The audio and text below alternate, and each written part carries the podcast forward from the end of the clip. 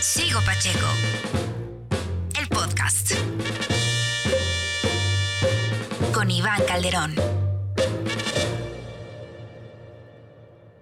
¿Qué onda amigos? ¿Cómo están? Bienvenidos a un episodio más desde la cuarentena. Hoy que es viernes, pero que ya me, todos los días me saben igual.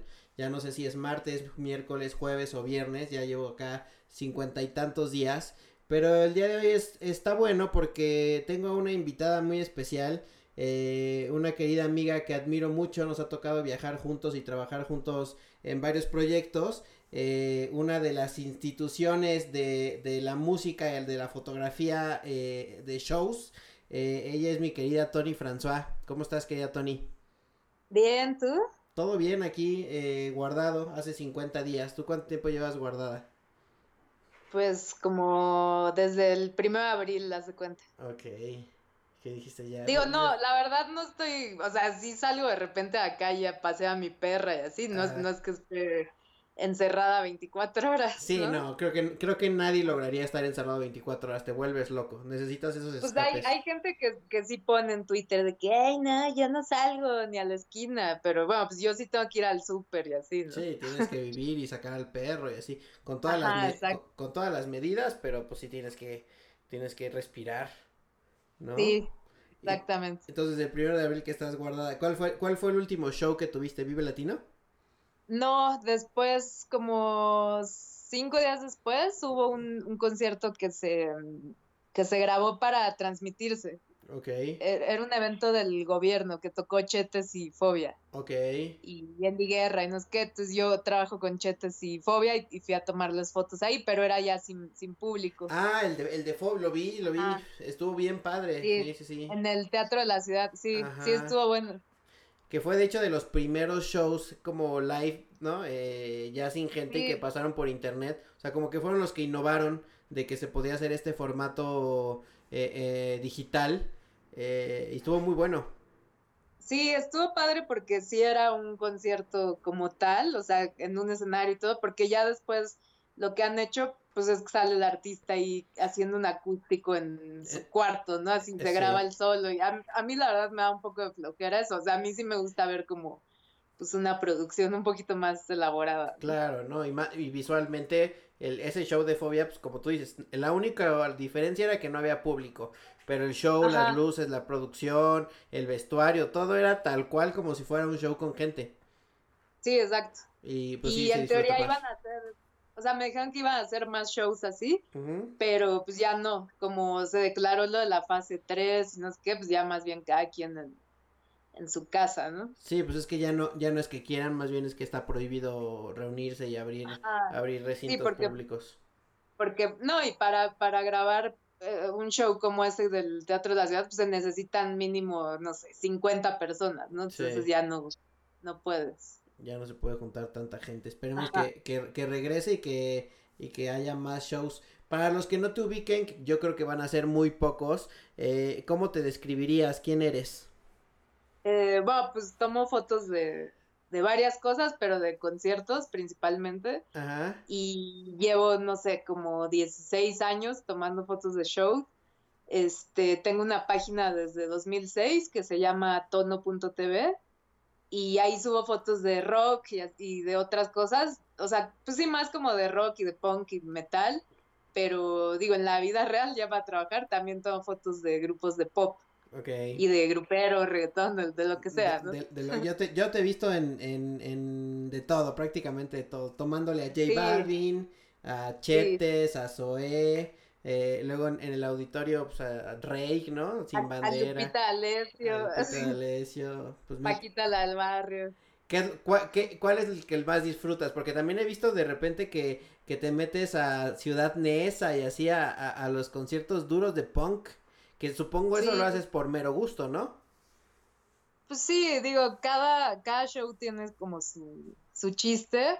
Entonces, bueno, a los de punk voy más para tomar fotos del, del público. Ajá. Y sí, obviamente, pues esas, o sea, nadie me contrata, ¿no? Por ir a tomarlas, pero yo, o sea, yo también hago contenido para mis redes. Entonces, Es- bueno, y, y como para mi archivo personal. Entonces voy a estos este, conciertos de, de punk y de rock urbano y así como en Ecatepec y este Pantitlán y cosas así. Y, y luego ya como trabajo, este, pues trabajo para el Auditorio Nacional, por ejemplo. Entonces a veces me, me llaman para tomar fotos, no sé, de, pues sí, de Lupita D'Alessio, de Tigres del Norte, yo qué sé. Pero igual me gusta mucho ir a esos shows. Está, pues está diferente y el público también es chistoso, o sabes, así señoras, Sí, emocionadas. sí, va cambiando dependiendo el perfil. Ajá. Y, y debe ser, debe ser muy, muy, muy chistoso tu fin de semana o muy sui generis, ¿no? Que el viernes Sí. estás tomándole fotos a un punk en Ecatepec y luego el sábado a lo mejor estás con alguien más hipsteroso viendo a Zoé o a, o a Chetes y el domingo a, a una señora emocionada por Lupita D'Alessio. No, el, el- en 2018 fui a trabajar a la Fórmula 1, Ajá. Pues ya sabes, súper fresa y así. Y de ahí me fui a, a Ecatepec a tomar fotos de GBH, que es un grupo de punk así, pues súper rudo, ¿no? Sí me, sí El me- mismo día. Sí, me acuerdo de haber visto tus historias ese día que estabas así en, en la pista con puro mi rey eh, a, la- Ajá, a las, a las 2 de la tarde y viendo pasar Ferraris y a las 6 de la tarde ya eh, eh, con punks En eh, Ecatepec. en. Ecatepec. Eso está padre. Sí, pues así, así son mis fines de semana. Está Y- chistoso. ¿Y, ¿Y cómo empezaste? O sea, ¿qué, qué tipo de niña eras? ¿Siempre te gustó como, como los artes visuales? ¿Siempre tuviste como un gusto por la estética? ¿O, o cómo fue que te fuiste metiendo a la foto? Pues digo, era como muy normal yo. Iba en una escuela que, que se llama, en el colegio Williams. Ajá. Y este, pues no, la verdad no tenía como, o sea, digo, en la escuela sí nos daban clases así de educación artística y no es que, pero pues no, o sea, yo no, no quería ser fotógrafa, digamos. ujú, Y mi mamá me, me regaló, bueno, Santa Claus me trajo una, una Polaroid ujú. como a principios de los 90 y ya empecé a tomar fotos de mis amigos y de, pues, de cualquier cosa. Y luego ya unos años después, como a finales de los 90, Ajá. eh, mi mamá me compró una, una cámara digital de las primeras que salieron, que era una Sony. De los cuadraditas esas que todo el mundo tenía. No, antes de esa, una que usaba disquetes para grabar las fotos. Ok. Y, y ya, entonces, eh, pues empecé a tomar fotos con esas y, y en el en 1998 más o menos empecé a ir al Foro Alicia, que está ahí en la Roma, Ajá. y pues iba a conciertos de, de punk y de hardcore y de surf, cosas así, y empecé a llevar la cámara como de hobby. Digo, obviamente salían unas fotos pésimas porque aparte la luz estaba horrible, la, Sí. la cámara era así como de un megapíxel, o sea, cualquier celular es mejor ahorita. Sí, y, y ya, después, más o menos en esa época, empecé, en- yo estudié ingeniería en computación en el. ITAM, Ok. y porque yo hacía animaciones y programaba y hacía cosas en, en Flash, que ya el Flash ya ni se usa, Ya se murió. y hacía, hacía páginas para grupos, o sea, hice así hace muchísimo, hace 20 años hice la página de Los Acapulco y de, Ok. eh, no sé, de varios grupos. Y o sea, luego, esa, la, la forma en la que te fuiste metiendo a la música fue desarrollando las páginas web, que era lo que habías estudiado. no, ya, digamos que ya llevaba varios años yendo mucho a conciertos y así. Ok. Y, o sea, estudié ingeniería en computación porque, pues, mi mamá quería que estudiara algo a fuerzas, pero en realidad yo había aprendido sola a programar y todo esto. Y en el año 2000 había una, bueno, fue como el boom de los .com, Ajá. este, entonces habían varias páginas que salieron, que era esmas.com, eh, lo que sea.com, Ajá. no sé qué, y, y donde yo trabajaba se llama allo.com, que fue mi primer trabajo Ok. que era de un señor que se llama Guillermo Cañedo. Ok. Y ya, el Guillermo entonces, Cañedo, el que era como que tenía que ver con el fútbol. sí, bueno, su nieto, no Ajá. sé qué es. el- Que de hecho el O Estadio sea, Azteca en algún momento se llamó así. Ajá. Ajá. Entonces, en ese, en ese, allo.com era como un portal que tenía varios canales Ajá. y yo me encargaba de varias páginas de ahí, entonces hacía animaciones, todo esto. y ahí trabajé durante un año y luego ya quebraron, así todos.com quebraron. Entonces me, me, corrieron, pero me dieron dinero y pues ya compré una, una laptop y así. Dije, bueno, voy a hacer freelance. Y, y, entonces ya seguí haciendo las páginas y ya como en 2003 hice la página de, de un grupo que se llama Morbo, no sé si te acuerdas, que era el de Moenia, el cantante de, el, o sea, el ex cantante de Moenia. Em, tenía este grupo que se llama Morbo y ya así empecé a entrar como a ese mundo del pop porque Alex Intec vio la página y le gustó. Entonces ya hice la Alex Intec y luego ya empecé a trabajar con Moderato, con Fobia, con varios y hacía las páginas pero necesitaba fotos para la pues para las mismas páginas, ¿no? Sí, o y Ya Ajá. Y ya, y luego con Zoe empecé a trabajar igual como desde 2004.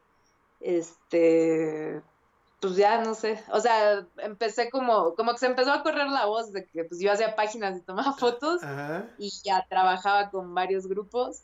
Luego empecé a hacer cosas para Seitrack, entonces hubo un momento en que hacía la página de Motel de Hash, Alejandra Guzmán, este, María José, eh, no sé, de un montón de artistas de Seitrack. Eras el monopolio de las páginas web. Sí, sí, sí me fue bien con eso. Es que en ese momento e, era el único canal de comunicación que tenía el, artista, o sea, no era como, ah, como ahora tu, tu... El MySpace. Ajá, o tu Instagram, ¿no? Ahora era la forma en la que subían las fechas, hacían promociones y demás estaba el, empezó el MySpace y entonces también, ya sabes, decoraba los MySpace.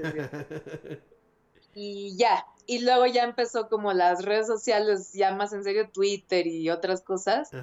Y en 2008 empecé a trabajar para, para una agencia de publicidad, pero de Canadá. Y yo llevaba la cuenta de, de Canadá en, en, México, digamos. Como el turismo de Canadá. Como Visit Canadá.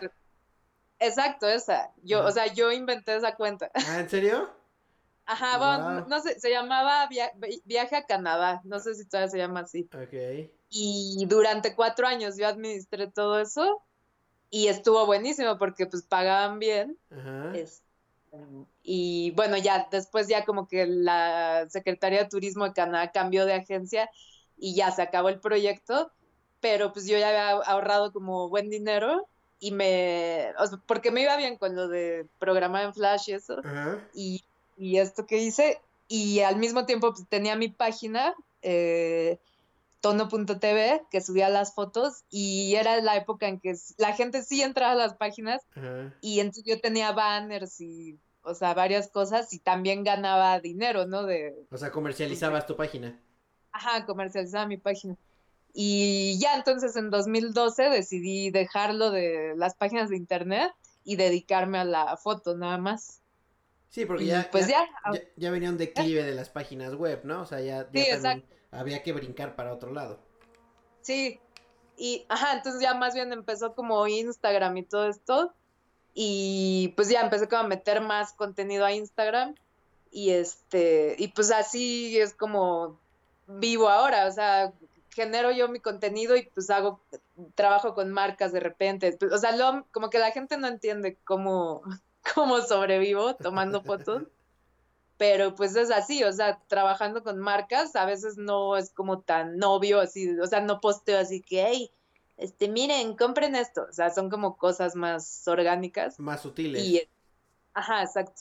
Y también trabajo directo con varios grupos y este, disqueras. Y ya y ya te fuiste, te fuiste metiendo más, y en, o sea, ahí en, en 2000, ¿qué? 2004 dijiste ya, voy a hacer solo foto. Eh, no, hasta 2012. Hasta 2012, ya solo, solo foto, adiós páginas web, y, y, y, pero tu página tono ya, ya era conocida, o sea, yo me acuerdo, yo me acuerdo hace ya muchos años, eh, que estaba como muy fuerte sopitas y demás, y tu página era también como referente de acaba de ser Vive Latino o acaba de ser Corona Capital o cualquier show grande. Si quieres ver las fotos chingonas, métete a tono, ¿no? Ajá. Sí, pues ya en 2012 ya la página tenía seis años y te digo, le iba, le iba bien.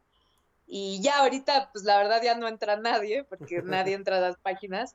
pero ahí, ahí sigue, pues la mantengo viva porque pues es un archivo ahí, ¿no? O sea, no quiero como tirarlo toda la basura. Sí, no, no, no, y aparte Y es parte de tu recuerdo. Sí, subo cosas de repente y pues la gente sigue entrando y ya. ¿Y qué disfrutas Pero ya más? Más bien, me enfoco en, en Instagram ya. ¿Y qué disfrutas más? a- eh, ¿Programar o un show en vivo?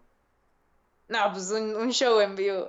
Y, y- y irte de gira y, y demás. ¿Tienes alguna buena anécdota? Por ejemplo, ahorita que me contabas que estás, las últimas veces que yo te he visto, has esta- estado como muy en contacto y con, con los Molotov y con Zoé, Ah, ¿no? sí. Sí, con ellos trabajo desde hace varios años. Bueno, con Hash también me fui de gira muchas veces. Eh, digo, con ellas era como más tranquilo todo. Y con Zoe ahorita estaba, antes del coronavirus, estaba en la gira del, de los 10 años del Ujú. y fuimos a, pues nada, alcanzamos a ir a Guadalajara y a, bueno, y los premios de Spotify Ajá. y nos faltó este Puebla, Monterrey y Querétaro y eh, pues se supone que se van a hacer en agosto, a finales de agosto, pero a ver qué pasa. Ojalá, ojalá sí regrese. Y con los Molotov también andas girando bastante, ¿no? Pues no, les tomo cuando hacen shows aquí, este, los del Metropolitan eso. El año pasado sí fui con ellos a, a Los Ángeles porque eh, tocaron allá y, y sacaron unos vans, este, Sí, los- unos de edición especial. Entonces fui a, a tomar fotos como del show donde estaban usando los tenis y usaron las fotos para anunciar los, los tenis, ¿no? Oye, ¿y cómo, cómo es, el, es, es el rol de una mujer dentro de una industria? Porque el otro día platicaba eh, en el, aquí en el podcast con Chino Lemus, ¿no? Y me decía que él, él había empezado de la mano de... Que, y creo que muchos amigos fotógrafos han empezado como haciendo seconds o, ayuda, o ayudándole o cargándole lente a Fernando Aceves, que es como, como el decano de la fotografía del entretenimiento. ¿Cómo, cómo vive una mujer una, una, en una industria que pues casi el 80%, si no es que más, son hombres? Pues digo, yo nunca he visto mi trabajo como, ay, es algo para hombres. O sea, Ajá. yo lo hacía porque me gustaba. Y también toda la vida, digo, estudié ingeniería en computación. Éramos dos mujeres. Iba a conciertos de punk y de hardcore, igual éramos dos mujeres. Pero te digo, nunca, o sea, fue como, ay, wow, solo hay dos mujeres y 100 hombres. O sea, a mí me daba como igual. Este, pues yo a Chino igual lo conozco desde 2009, 2008. De hecho, yo le recomendé qué cámara y lentes usar. Ok. Y este, y bueno, pues hemos como crecido juntos ahí. Pero, pues no sé, o sea, yo, para mí no ha sido como un impedimento o un obstáculo ser mujer. O sea, he podido hacer mi trabajo y, o sea, nunca falta el señor ahí sangrón que me dice, ay, este, ¿y a poco sabes usar tu cámara? ¿O a poco aguantas ese lente? ¿no? Cosas así, pero pues no les hago caso ya. O sea, yo sigo trabajando y, y afortunadamente, o sea, a partir de que yo existo, digamos, cada vez hay más chavas, o sea, porque se dan cuenta Sí. que sí pueden trabajar y ahorita puedes ir a un concierto y hay ocho mujeres y dos hombres. Sí. O sea, ya es- cambió muchísimo. Sí, eso es lo que te iba a decir, esa era mi siguiente como pregunta, comentario, era que creo que tú abriste la puerta y la brecha como para que más Sí. gente, más gente, creo que es como un alma de dos filos y, y no sé cómo lo veas tú, como para que vean que, que porque también hubo de repente y me tocaba a mí cuando hacíamos Cumbre Taquín y, y otros festivales, Machaca y, y, y, Wish Outdoor y así, que de repente como no sé, como por 2015, 2016 hubo un boom de fotógrafos, ¿no? Este No, pues todavía. y hay, y, y hay un montón y un montón y un montón. Entonces, como que pienso que la gente pensaba que era muy fácil. Este, y sí estuvo bien que abrieras como la brecha para que sí, güey, estudies o no fotografía, si tienes talento y tienes equipo y le echas ganas, puedes hacerlo, pero tampoco es como que puedas venir con tu celular y, y, y ya eso ya te convierte en fotógrafo, ¿no? ¿Qué opinas tú de eso? Sí. Pues sí, digo, o sea, hasta la fecha salen debajo de las piedras los Ajá. fotógrafos, pero digo, supongo que pasan cualquier área de trabajo, este, por ejemplo, igual antes no era tan fácil hacer una página, ¿no? Ajá. Y ahora pues ya cualquiera abre un WordPress en un segundo. Este, pero pues el chiste es tomar todo en serio y trabajar y eh, o sea, como dices, no puedes llegar nada más con tu camarita y pararte y tomar fotos, o sea, es de, a mí me ha tomado más de 15 años y al principio no me acreditaban y pues he tenido ahí que sufrir y trabajar y este invertir así mucho dinero para tener buen equipo este, pues no sé, o sea, no, no, es, no es tan fácil. Entonces igual veo, cada mes veo, no sé, 20 fotógrafos diferentes y no los vuelves a ver porque se dan cuenta que pues un lente cuesta 45 mil pesos, ¿no? O más. Claro. Entonces tienes que, pues sí, digo, ta- y también es como un proceso, o sea, que lleva años, te digo, no, no es así de un día para el otro. Sí, no, y que no, y que no solo es tener el lente, porque pues a mí me pones ese, un lente que tú tienes abajo del escenario y, y ni de broma voy a hacer una foto como las que tú haces. O sea, Ah, tienes, sí, es tienes como que de tener el ojo. Claro. Sí. Más en un show en vivo y lo platicaba con Chino y que, que leía que un el fotógrafo del, del Barcelona, creo que, creo que es ecuatoriano, del Fútbol Club Barcelona, eh, decía que lo- la- las dos ramas de la fotografía que él ve más difíciles, eh, porque hay muchas variables todo el tiempo, es la, la deportiva y la de los shows en vivo, porque como platicábamos hace rato, o sea, no es lo mismo ir a la Alicia donde la producción no está hecha para un fotógrafo, ¿no? Y que tienes el reto de, de, hacer una buena foto ahí, o de ir a, a un show de J Balvin, que donde le tires quizá, este, se va a ver, se va a ver bonito porque estéticamente el show está producido para eso. Pues sí, digo, a, a veces ah, puede ser un show en el Auditorio Nacional y igual estar horrible, ¿eh? La luz. Sí, sí, sí. Hay ingenieros de luz que les vale, así. O sea, pero bueno, más, justo tienes que saber trabajar en cualquier condición de luz, así aunque haya un foco o ocho, ocho mil lámparas así robóticas, ¿no? Y pues sí, no sé, te digo, y eso es como, pues, lo vas agarrando con la experiencia, Sí, no vas- hay de otra. vas agarrando callo. A, nos- a mí me pasó, por ejemplo, que nos odió, nos odiaron todos los fotógrafos en Cumbre Tajín porque em, Café Tacuba eh, decidió que empezaran, empe- em- empezaran a tomar fotos a partir de la tercera canción y nada más fuera la tercera y cuarta canción. Y en, e- y en ese momento, en la tercera canción, Rubén decidió irse y, y empezaron a tocar Eres. Entonces, No. las fotos que existían de ese show eran sin Rubén. Entonces, la gente y los fotógrafos era como de, güey, ¿qué onda? ¿Te ha pasado algo Pero así? pues es lo que pidió el grupo, Es ¿no? lo que, es lo que el artista, exacto, es lo, es lo que el artista pasa y nos pasó con Bjork, que Bjork dijo nada de fotos, nos pasó Sí. con Tool, que también fue nada de fotos, entonces te tienes que adaptar a las circunstancias, tú ah, tienes así experiencias de que haya, le hayas sufrido, o también que de repente te dicen, de, no va a ser desde el pit, sino desde el house, ¿no? Entonces, si no tienes un buen lente, ya valiste, cosas así. Sí, pues sí, digo, para que no pase eso, siempre llevo, voy cargando con todo, Con ¿no? todo, O sea, ajá. ya prefiero cargar de más a que me falte.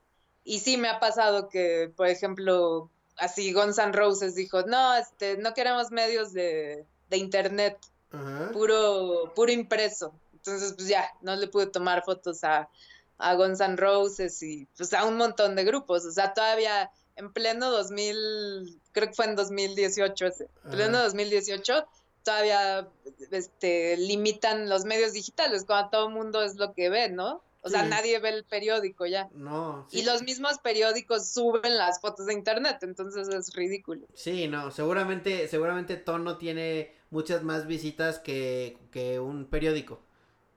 No, bueno, ahorita ya no, pero, pero antes sí, antes sí tenía más. En, en su, en Pero su pon tú momento sí. en, en, en Instagram, pues sí tengo más views que muchos medios y páginas, cosas así. Sí, no sé. que no lo terminan de entender y creo que los artistas, un poco poniéndome del lado del artista, lo hacen así porque a lo mejor tú eres medio digital, pero eres un medio digital que lleva muchísimos años, que está muy bien Sí. equipado, ¿no? No entras en la misma bolsa que alguien que hizo ayer su página de internet o que es un Facebook y que es un celular. Ajá, exacto. lamentablemente te avientan a la misma bolsa porque ya es o digital o impreso, ¿no? No se ponen como a decir, a ver, digitales que cumplan con estas características. Sí, no, y luego este, sí acreditan a los medios impresos, pero el, el, medio impreso como que le vale y manda así a cualquier fotógrafo que pues ni siquiera se especializa en shows Ajá. y entregan unas fotos horribles, o sea, siento que cuando se ponen así de exigentes deberían decir, a ver, necesito el, el portafolio del fotógrafo y ya con eso yo decido si va a pasar a tomar fotos o no. ¿Qué es lo que termina pas- ¿Qué es lo que termina pasando? Por, por ejemplo, con Bjork, a nosotros nos pasó que ella dijo, no quiero fotógrafos, este, pero pues ya era, era, era 2012, en ese momento ya había celulares, no, no los Sí. celulares que hay ahorita, pero entonces todas las fotos que existen de ese show, salvo las de Fernando Aceves, que fue el único que dejaron, eh, son fotos muy malas, porque lo- o, los Sí. o los fotógrafos intentaron meter al público y entonces salían todas movidas, o eran de la gente que estaba en el público y obviamente no sabía tomar fotos, entonces como que toda la historia de eh, que quedó de ese show son fotos Ajá. malas. Sí, sí, yo, ajá, no entiendo como esa postura de los músicos, pero bueno, o sea, y cada vez siento que, que es peor, o sea, ya, ya muchos te mandan hacia la consola o, o de lado, o, por ejemplo, le tomé a esta tipa Daido en el Auditorio Nacional, estábamos Chino y yo nada más tomando fotos y nos tuvimos que esconder así atrás de un camarógrafo y, y dizque nada más teníamos una canción y así horrible, o sea, súper incómodo, no puedes trabajar bien, no sé. O sea, prefiero que me digan, no, no vengas, no va a haber fotos. sí, a que, trabajar. a que en tres minutos tengas que sacar magia porque pues también es tu chamba y si no lo haces bien es como de, ¿qué pasó Tony? ¿No? Pues sí, sí, exacto. ¿Ha habido algún artista que digas, qué chingón que me, me dedico a esto y tengo la oportunidad de hacerle fotos a, a- a este personaje y que, y que te emocione muchísimo? Pues sí, muchos, este, por ejemplo, bueno, a mí me gusta mucho un grupo que se llama Cadavar. Y pues han venido varias veces y siempre que vienen le- les voy a tomar fotos y pues me la paso muy bien. O sea, salen increíbles así en las fotos, ellos son buena gente. Eh, no sé, ahora que vino Nick Cave hace como dos años también, pude ir a una conferencia de prensa y tomé algunos como, pues no eran retratos porque no me posó, o sea, era así en la conferencia de prensa, pero que- quedaron padres Que fue la que, la que condujo Rulo, ¿no? Ajá. Mm, Ah, no, no, esa fue mucho antes. Ah, ok. Esta la, la fue con una chava que se llama Clausen Ok. en el Four Seasons. Ajá. Y pues sí, no sé. O sea, hay, hay muchos shows donde me la paso bien. ¿Y en qué momento? Porque también sé que estás con Nike o estabas o estuviste en algún momento con haciendo fotos para, para Nike, ¿no? ¿Cómo, cómo fue ese, cambio? ¿O te buscaron o tú buscaste a la marca o cómo fue para que No. empezaras a hacer cosas con ellos?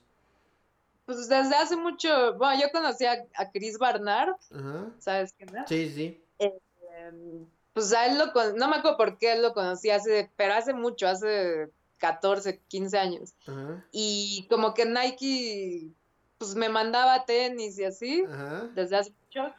Y luego hice un par de cosas ahí con Chris y luego, este, como en 2011 me habló otro chavo que estaba ahí y me invitaron a, a correr, co- porque yo corro y hago ejercicios. Ajá. Entonces me invitaron a correr a, a Chihuahua con unos tarahumaras. Ok. Este, presentaron unos tenis, creo que eran los primeros Nike Free para correr Ujú. y entonces nos llevaban ahí y ya corrimos como en un, bueno, nos llevaban unas barrancas y pues a varios lugares ahí en Chihuahua y pues estuvo increíble así correr con los tarahumaras y este, pues yo llevaba mi cámara porque quería to- tomar fotos para mí, o sea, en realidad no, no iba de fotógrafa, pero tomé fotos y luego ya les gustaron las fotos que tomé en ese viaje y pues como que me empezaron a llamar para otros eventos de Nike Women y de, y de Nike Running. Y ya como tres años después empezó el Run Club de Nike y, y entonces era un proyecto muy grande que casi diario, bueno, como cuatro días a la semana había un evento de Nike, o sea, de, de, pues venga a correr con nosotros Sí. y ya yo era la, la fotógrafa. Entonces eh, me iba en bici siguiendo a los corredores. Bueno, los rebasaba, entonces ya me paraba y les tomaba fotos y así, Ajá. todo el tiempo que corrían. Y ya eso duró como dos, tres años. Este, estuvo súper bien, la verdad, o sea, tenía muchísimo trabajo. Luego ya cuando fue el temblor en 2017, como que pues ese mes paró y lo siguió tantito y después ya como que cambió el plan de pues, marketing, supongo, y, y ya se dejó de hacer. Sí, cambiaron toda el área de, de merca de Nike México. Sí, y ya en diciembre tomé unas fotos para el evento que hubo de eh, una básquetbol en la, en la cancha, bueno, en las canchas de la alberca olímpica que pintó este... El artista Peagale, ¿no? Ah, y, y ya, y luego ahora iba a tomar del Air Max Day, pero pues se canceló. Fue el Air Max Day, fue, fue desde casa. Ajá, entonces pues ya, este, digo, sigo eh, a mí me gusta mucho la marca y, pues sí, sigo trabajando con ellos de vez en cuando.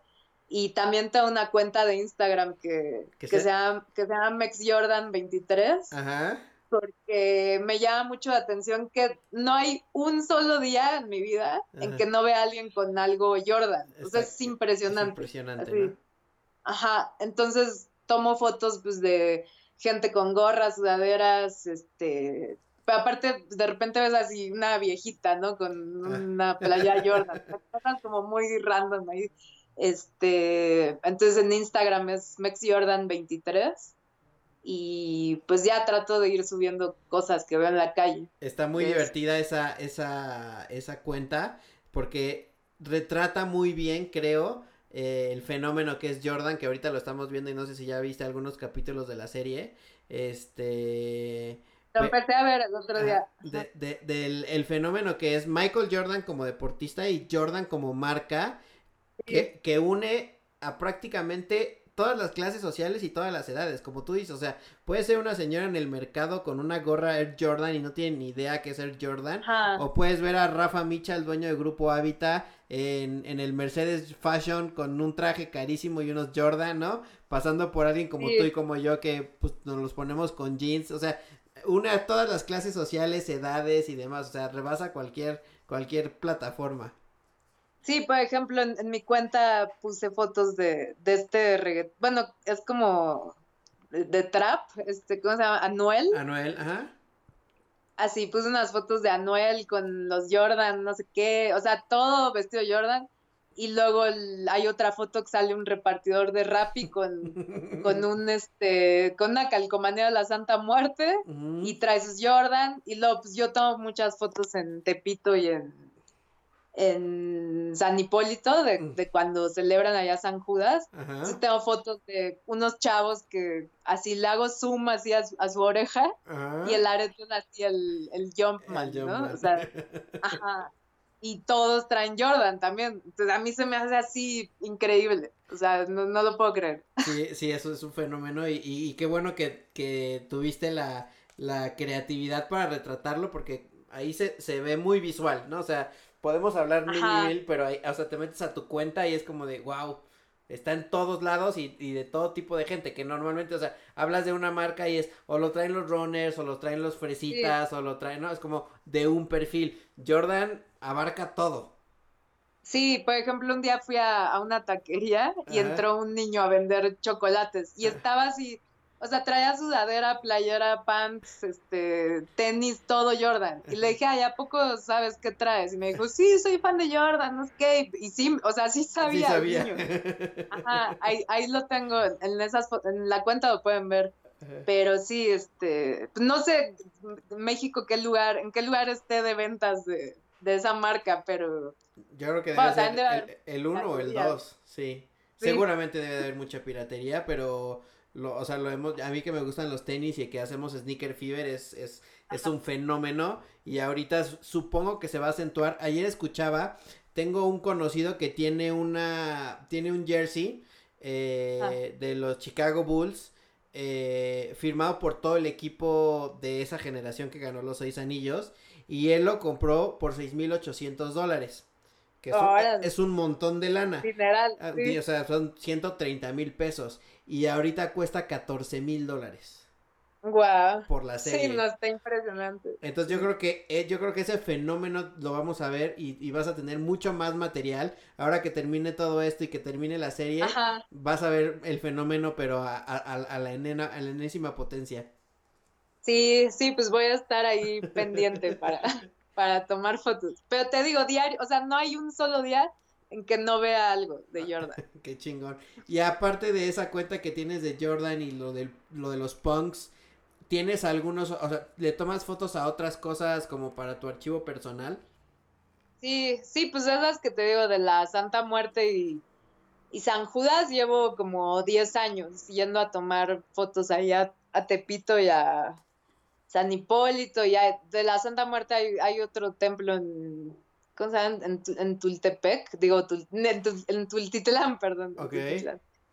Y este, pues nada, voy y me enseñan ahí sus santas muertes y les pregunto cosas, este, a veces voy con un señor que es un teólogo ahí gringo Ajá. Y, él ha escrito libros de la Santa Muerte. Okay. Entonces creo que está preparando otro y hemos ido y este, yo tomo fotos y él le pregunta a gente así de que, ay, este, ¿por qué crees en la Santa Muerte? ¿Y qué milagros te ha hecho? Y, y pues nada, eh, o sea, cuentan cosas ahí como muy curiosas.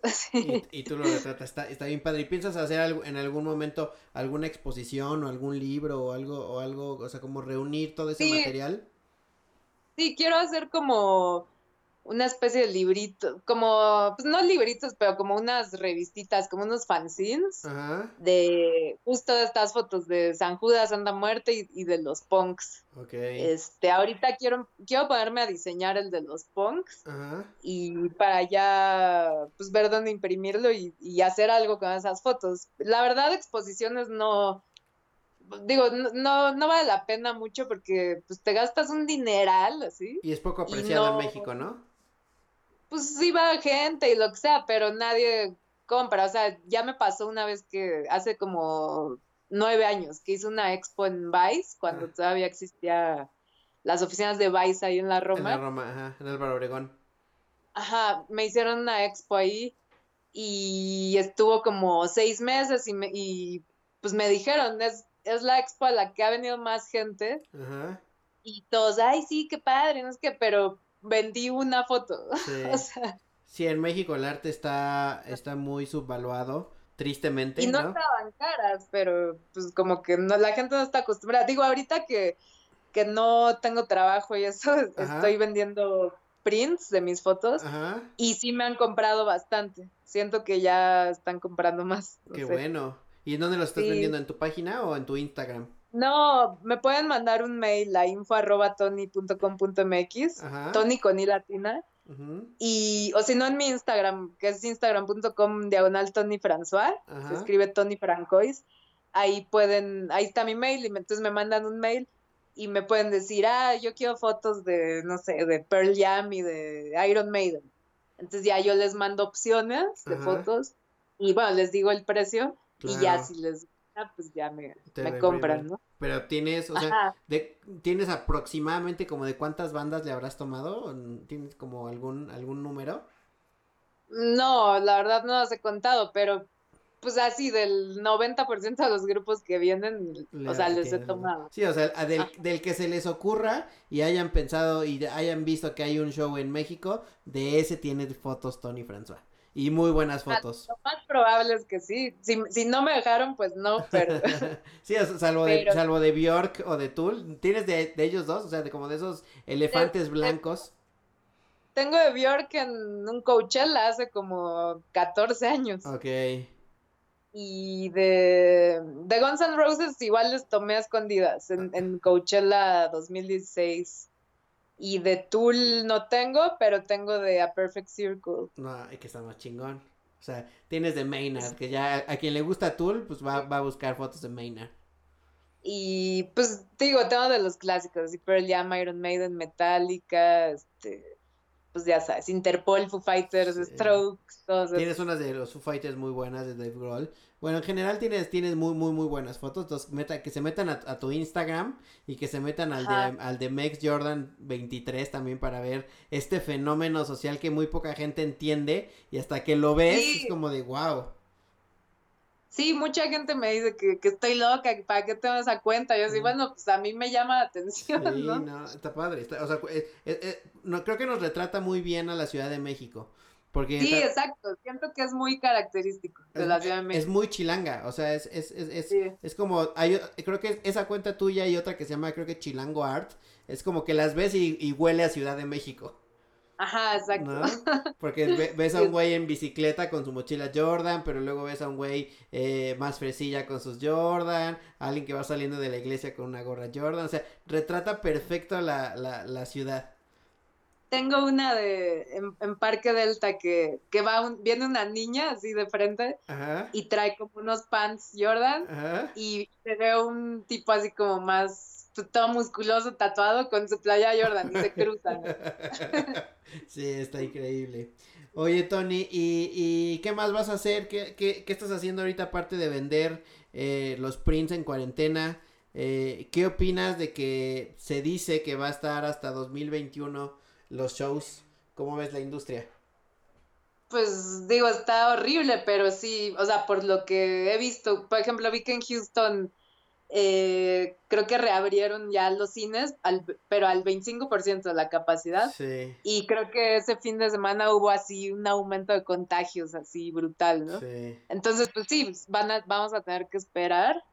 Y pues digo, lo, lo que estaría bien es que se hicieran más conciertos en línea como ese de Fobia y Chetes. Y el problema es que la gente ya se acostumbró pues al contenido gratis.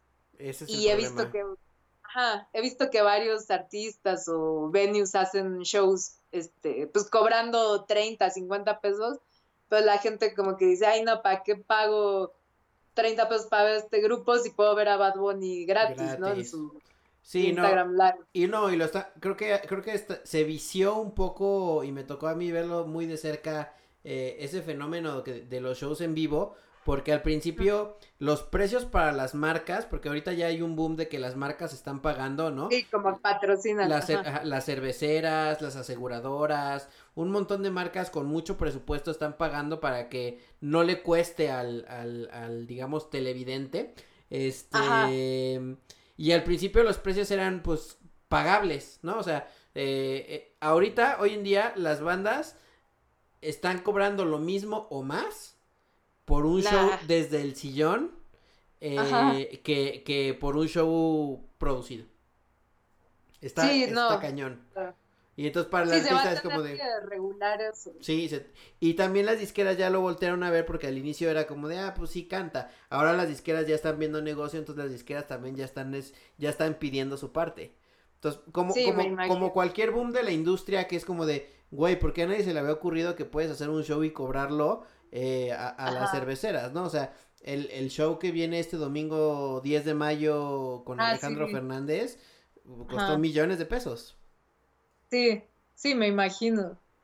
Este, pues sí, habrá que como regular eso y, y pues ver formas de monetizar todo este contenido, ¿no? Sí, o sea, que- que sea como para todos. y que no se quede fuera una parte de la industria. ¿Estás de acuerdo? Porque Ujú. quizá a lo mejor es de, no, pues si ya va- se va a transmitir en vivo ya no necesito fotos, no sé, o ya no necesito Sí. producir tanto, ¿no? Entonces, las, la- las agencias de producción, este, Sí, la- exacto. las boleteras, o sea, a alguien, a alguien le vas a terminar perjudicando si se empieza a demeritar, porque como tú dices, el mexicano está acostumbrado a no pagar por música. Y, y somos muy poco exigentes en cuanto a la calidad. Entonces, a ti que sí, Sí. te gusta eh, ver un show, disfrutaste más el de Fobia porque tenía toda la producción y demás. Pero si ven a alguien pop cantando en su guitarrita sentado en un sillón, es como de, ah, pues está chido. ¿No? No, pues, o sea, el- de Bad Bunny ni- estaba ahí tomando en su cuarto Ajá. y hubo un momento en que tenía 316 mil viewers, o sea. ¿cómo? Sí. O sea, sí me quedé así en, en shock. Pues el de Travis, ¿no viste el de Travis Scott?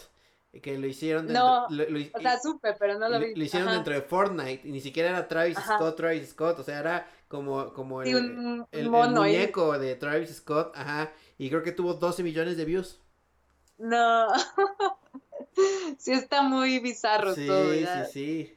O sea, si te, si te han contado, Tony, el año pasado te han dicho, Tony, el siguiente año va a haber una pandemia que detenga al mundo y que los shows todos van a ser durante meses online y la gente los va a consumir, te dirías, eso no va a pasar. O sea, en dos, en dos semanas la, la ciencia inventa una vacuna y nos cura. ¿Y no? Pues deja tú esto, estábamos en Guadalajara con Zoe, creo que fue el 7 de marzo, Ajá. y justo ese día se empezaron a cancelar como varios shows, Ajá. este, Lollapalooza Chile y no sé qué, y ahí todavía ese día no creíamos que, o sea, decíamos, nah, ¿cómo? ¿Cómo se va a cancelar? No, no puede ser así. Sí. Y, y luego ya dijimos, no, bueno, a lo mejor sí cancelan hasta el Vive Latino, pero Ajá. pues sí, por suerte se salvó. Fue el último fin de semana eh, activo en Ciudad de México, que nosotros hicimos la, Sí. la mole y Vive Latino, y a partir, sí, de, cierto. a partir de ahí se murió la cosa.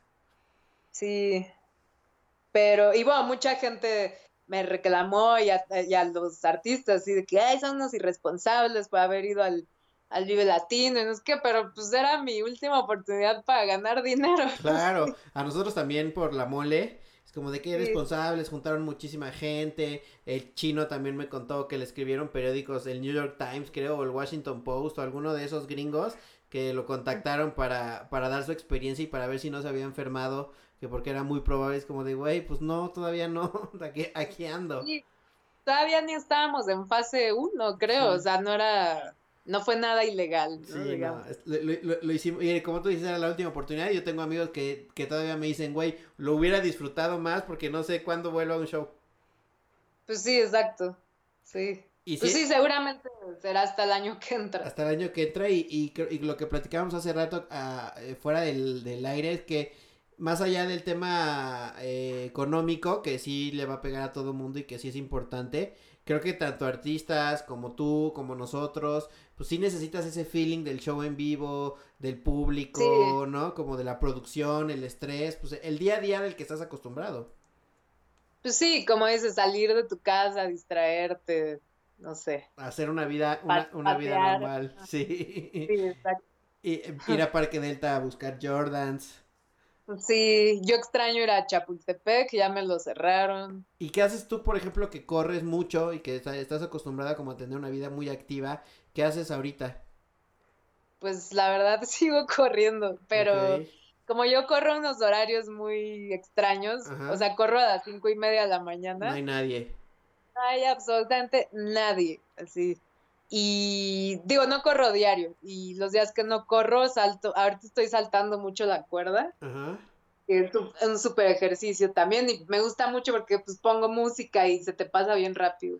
Y necesitas, necesitas como esa endorfina, lo que se genera tu cuerpo, que estás acostumbrada, si no, te vas a volver loca Sí. ahí. No, y aparte, o sea, pues pago un entrenador, llevo años literal, este, entrenando, corriendo, y si dejas de correr un mes, se va al caño todo. O sea, como que pierdes condición bien rápido. Entonces dije, no, yo, yo sí quiero seguir, pues a lo mejor no entrenando al máximo, pero sí seguir activa. Y, y pues también como no estás este, moviendo tanto y no vas a trabajar y eso, pues, si no haces ejercicio, te así Te engordas. Sí, te vas a poner cerdísimo. Sí, claro. Ajá. Entonces, pues prefiero mantenerme sana y feliz y ya. Y haciendo lo que te gusta dentro de las posibilidades Sí. y dentro de lo que, como Y dices, es tomando legal, todas las, todas las las medidas. precauciones, y, exacto, todas las medidas de seguridad. Oye, para terminar, siempre le hago dos preguntas a, la- a mis invitados. Es, eh, ¿hay algo que quisieras que te haya preguntado y no te pregunté? Ajá. Y la, segu- Eh. la segunda es, ¿a quién te gustaría que invitara a este podcast? Este, bueno, de la primera me hubieras preguntado más sobre este viajar, Ok. que tú y yo, ajá. Este, pues me, me gusta viajar y tomar fotos como en otros lugares, está padre. Sí, que nos ha tocado viajar. Hemos viajado, a- fuiste a, a- a Canadá, ¿no? También con nosotros, a Michoacán, Mm, Ajá, a- fui Campeche. a Campeche y no me acuerdo qué ot- ah, a Playa del Carmen, ¿no? A Playa del Carmen también. Sí. sí. O- oye, ¿y cómo es ese proceso, ahorita que, que, que lo tocas, de ser como tú la fotógrafa de los artistas, ¿no? O del talento, y Mm. en el momento en el que cruzas tú la línea a convertirte tú en un talento, que aunque ya tenías el talento per se, ¿no? O sea, de hacer, de ser fotograf, de hacer fotografías y demás, pero que te conviertas tú como en la figura que las marcas te contraten a ti por, no por tus fotografías, sino por la figura que representas, por las redes que tienes. ¿Cómo, cómo es ese proceso? ¿Cómo lo viviste? Pues empezó, yo creo que desde 2010, con lo de, cerveza indio. Ajá. Digo, siempre, o sea, como que siempre le agarré la onda a las redes y en MySpace tenía un montón de seguidores, o sea, digo, más que agarrarle la onda, pues más bien le dedico tiempo y genero mis contenidos y es, entonces siempre me ha ido, pues bien, digamos. No, y tu contenido, es de, tu contenido es de calidad y conecta con la gente. Y es como muy especializado y y la gente me sigue porque en serio quiere ver pues lo que estoy, lo que les ofrezco, ¿no? A lo mejor no tengo 200 mil followers, pero tengo 80 mil y esos 80 mil sí están interesados en lo que les estoy diciendo. Claro. Entonces, eh, bueno, en 2010 pasó esto de la cerveza indio que me eh, hablaron a mí, a Camilo Lara y a Seger para hacer una campaña y pues salí en la tele y así en pues sí, en la tele, nada, en internet, en YouTube había en ese tiempo. Había, había un spot que estaba rotando muchísimo, me acuerdo. Sí, pues hay gente que me sigue diciendo, y yo sí pasé hace 10 años, ya supérenlo. Y luego también saliste en quién, ¿no? Ah, sí, bueno, eso como en 2018 salí en la lista esa de mujeres. Mujeres influyentes. 30 y no cuántas mujeres, ajá. No, he salido en varios, salí en Forbes y varias. y, y ya, y luego el, el, año pasado grabé una cosa para Sephora, para esta tienda de, maquillaje. Ajá. Y salió, como que se fue retrasando y salió hasta este año, pero salió justo cuando empezó lo del coronavirus. Entonces, estuvo pasando en la tele, pero luego lo quitaron y, y creo que lo va, o sea, lo van a como a reprogramar y a poner en septiembre. O sea, lo enlataron tantito para aprovechar que cuando, cuando esté la gente pues, atenta. o sea, yo digo que lo hubieran dejado porque pues la gente está viendo la tele, ¿no? Todo el día. sí. Quién sabe, quién sabe qué pasa con eso, pero bueno, ya lo hice. Y pues sí, trabajo con marcas de repente. Este, pues la verdad luego me llegan cosas ahí como súper raras que no tienen mucho que ver conmigo, entonces pues sí soy como muy, este, ¿cómo se dice? Selectiva. Ajá, muy selectiva con eso, porque pues tampoco voy a subir cosas nada por subirlas, ¿no? O sea, ajá. Y pues ya como que está esta moda de, de hacer este anuncios con gente que pues que ha trabajado y que le ha ido bien y no sé qué, y como que siempre me buscan para esas cosas y pues yo feliz. También con Huawei trabajo mucho y ya, y, estuviste con Canon, ¿no? O con, o con Nikon. No. ¿Con eso no? No. O sea, con Nikon he hecho un par de cosas, pero hace nueve años. Y ya ahorita, la verdad, ya, o sea, uso esa marca, pero no, no, me patrocinan, no, no, hago nada con ella, sí. Pero está, está padre que, que, que tu talento como artista te haya llevado a ser, a convertirte tú como ahora en el centro de atención y que seas una figura importante que, que no solo tome fotos, sino que también sea una, una, una figura que venda, ¿no? O sea, si ya marcas como Sephora, Nike, este, y todas esas voltean, es, es, por algo. No es nada más porque eres una buena fotógrafa, que sí lo eres, pero tienes ese extra que te ha convertido en, eh, utilizándolo de buena forma, en una celebridad, eh, más allá de, de, de, solo una fotógrafa, ¿no? Que creo que pocos pues sí, digo, más que, más que una celebridad, o sea, creo que la gente me ve como alguien que, o sea, como que dicen, ah, bueno, si ella pudo este, tomar fotos y ser su propia jefa y trabajar y eso, pues yo también puedo, ¿no? Y eso está padre. O sea, que la gente sepa que pueden hacer lo que les gusta y vivir de eso. Sí, como eh, te ven como un ejemplo de aspiracional que se puede lograr, que no necesitas te haber estudiado, pero que con la constancia suficiente y el talento suficiente eh, eh, puedes lograr grandes cosas independientemente de lo que te dediques. Sí, no, y eso de si estudiaste o no, o sea, en la foto pues, da igual, la verdad. O sea, hay gente que estudió así maestrías y hizo mil cursos, todo, pero pues, si no practican, pues no, o sea, nunca, nunca van a como a mejorar, ¿no? Y, y, y pues la fotografía es así, tienes que estar trabajando y como, pues casi casi prueba y error para ir mejorando. Como cualquier arte, ¿no? no tanto, sí, no es tanto de que, ay, si leíste tal libro y estudiaste. O sea, Sí. siento que es más de, de experiencia. Sí, como, como cualquier arte, tienes que tener educado el ojo. Entre más fotos veas, más fotos hagas, más te documentes Sí. y más practiques, eventualmente mejorará tu calidad si lo traes. Porque también creo que por más que hagas todo eso y seas disciplinado, si no tienes talento, o sea, no, no, no- creo que no, Sí. no hay, no hay disciplina eh, que talento no, no, no complemente, ¿no? O sea, se necesitan las dos. Sí.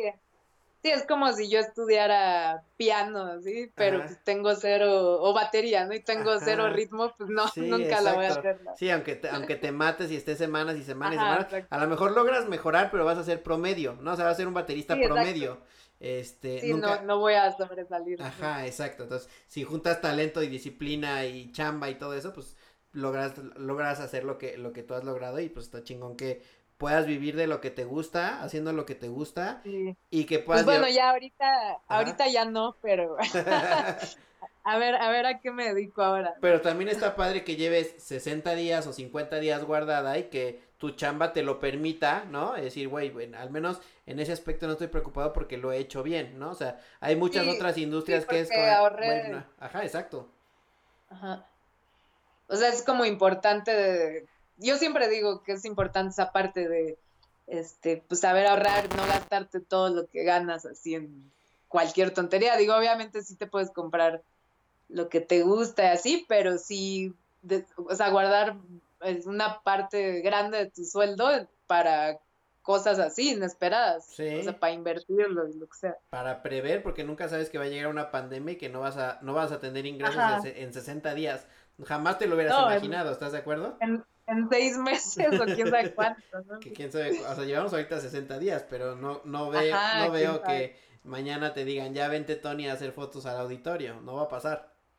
No, no, no, no. No, y, y, eh, y siento que la vida en general, o sea, no creo que el 30 de mayo digan, ya, ya pueden ir a trabajar todos. No, y, o que, sea, no y- va- y que sea como prender un botón y ya toda la normalidad. Vamos a tener Ajá, una, una realidad completamente distinta. Y e- es más, cuando ha- hagan el primer show que digan, ya, ya puede ser un show, yo creo que va a haber mucha gente temerosa de ir.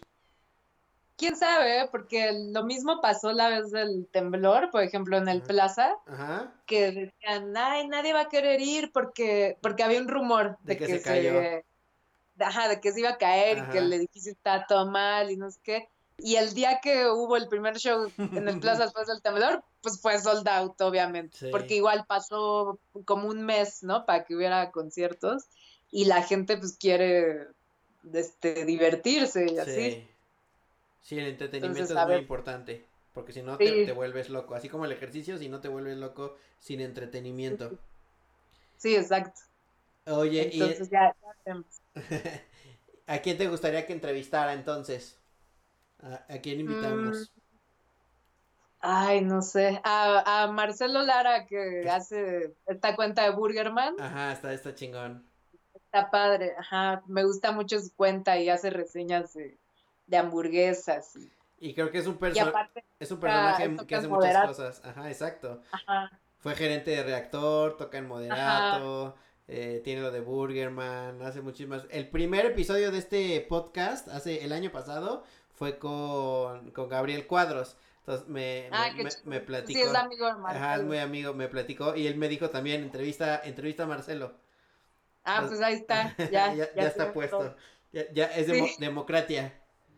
Muy bien. O- oye, y para terminar, quería Tony, recomiéndanos tres cosas que tú consumas eh, y que le recomiendes a la gente que, que consuma en, en esta cuarentena o en la vida normal, ya sea una serie, una película, un libro, eh, algún, algún estilo de vida como correr, no sé, algo que tú recomiendes de que la gente tendría que hacer para, para, para estar menos estresado. Pues mira, yo no cocinaba nada Ajá. y descubrí las freidoras de aire, las air fryer. Sí. Entonces me compré una. Ajá. Marcelo también se compró una, justo. Entonces, este, pues ahora nos la pasamos haciendo comida así en esta freidora de aire. Justo ayer hicimos un live donde, donde hago yo un como pastelito de chocolate. Ok. Este, lo pueden ver ahí en mi Instagram. Y bueno, esa es una. Y luego series, ay, no sé cuál vi.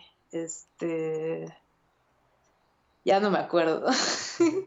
Está, bueno, ya, ya salió un capítulo nuevo de Billions. ¿Tú has visto Ajá, Billions? Sí, claro. Ajá, bueno, ya empezó, ya regresó. Ya regresó, Entonces ya sí. en mayo ya tenemos.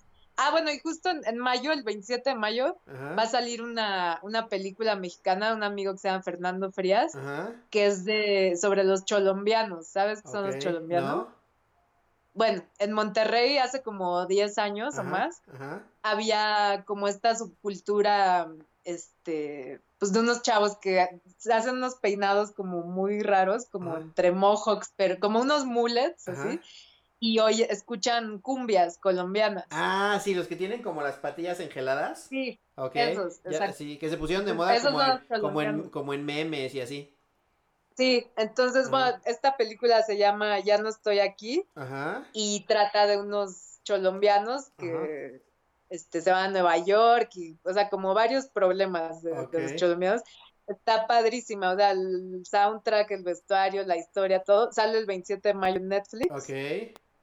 ¿Y qué más? Pues les recomiendo saltar la cuerda también. Ok. Es muy, muy buen ejercicio. Yo tengo una cuerda, Muy- me- me voy a parar ahorita a saltar Sí. la cuerda. Ahí, este, pues hay un montón de tutoriales en internet para que no nada salten así, saltitos, o sea, Ah, sí. que, que hagan, que crucen la cuerda y que hagan saltos dobles. Que tengan, que tengan rutina con la cuerda, Sí, exacto. ¿no? Sí, yo diario salto, o sea, aparte de correr y de hacer otros ejerci- ejercicios, diario salto mínimo 20 minutos. Wow. Ajá, y está buenísimo. Sí, pues te ayuda a desestresar, a sacar todo, a distraerte, a dejar el teléfono. Fun- funciona bien, Sí, ¿no? Querida Tony, pues muchísimas gracias por darte la vuelta, por regalarme una hora de tu cuarentena. Por fin lo logramos, que me había desaparecido y no, no me acordaba que ya habíamos quedado. Perdón por eso. Este, no. Pero gracias por, gracias por tomar la llamada, eh, por platicarnos tus historias, está, está súper chingón. Sabes que te, que te aprecio y te admiro muchísimo. Y pues ojalá nos podamos reencontrar pronto, o en un viaje, o en un show, o en donde sea que siempre nos vemos. Pues llévame de viaje. Vámonos, Vámonos. vámonos de viaje, a apenas se pueda. Eh, Ajá, retomamos lo- los viajes y, y, y sabes que eres de las consentidas. Va, buenísimo. Pues Te- gracias por invitarme, me- me, la pasé muy bien. No, hombre, yo igual. Te mando un abrazote y estamos ahí al, al habla. Va, buenísimo. Besos. Adiós. Chao. Ya se acabó esta madre y sigo Pacheco. El podcast. Con Iván Calderón.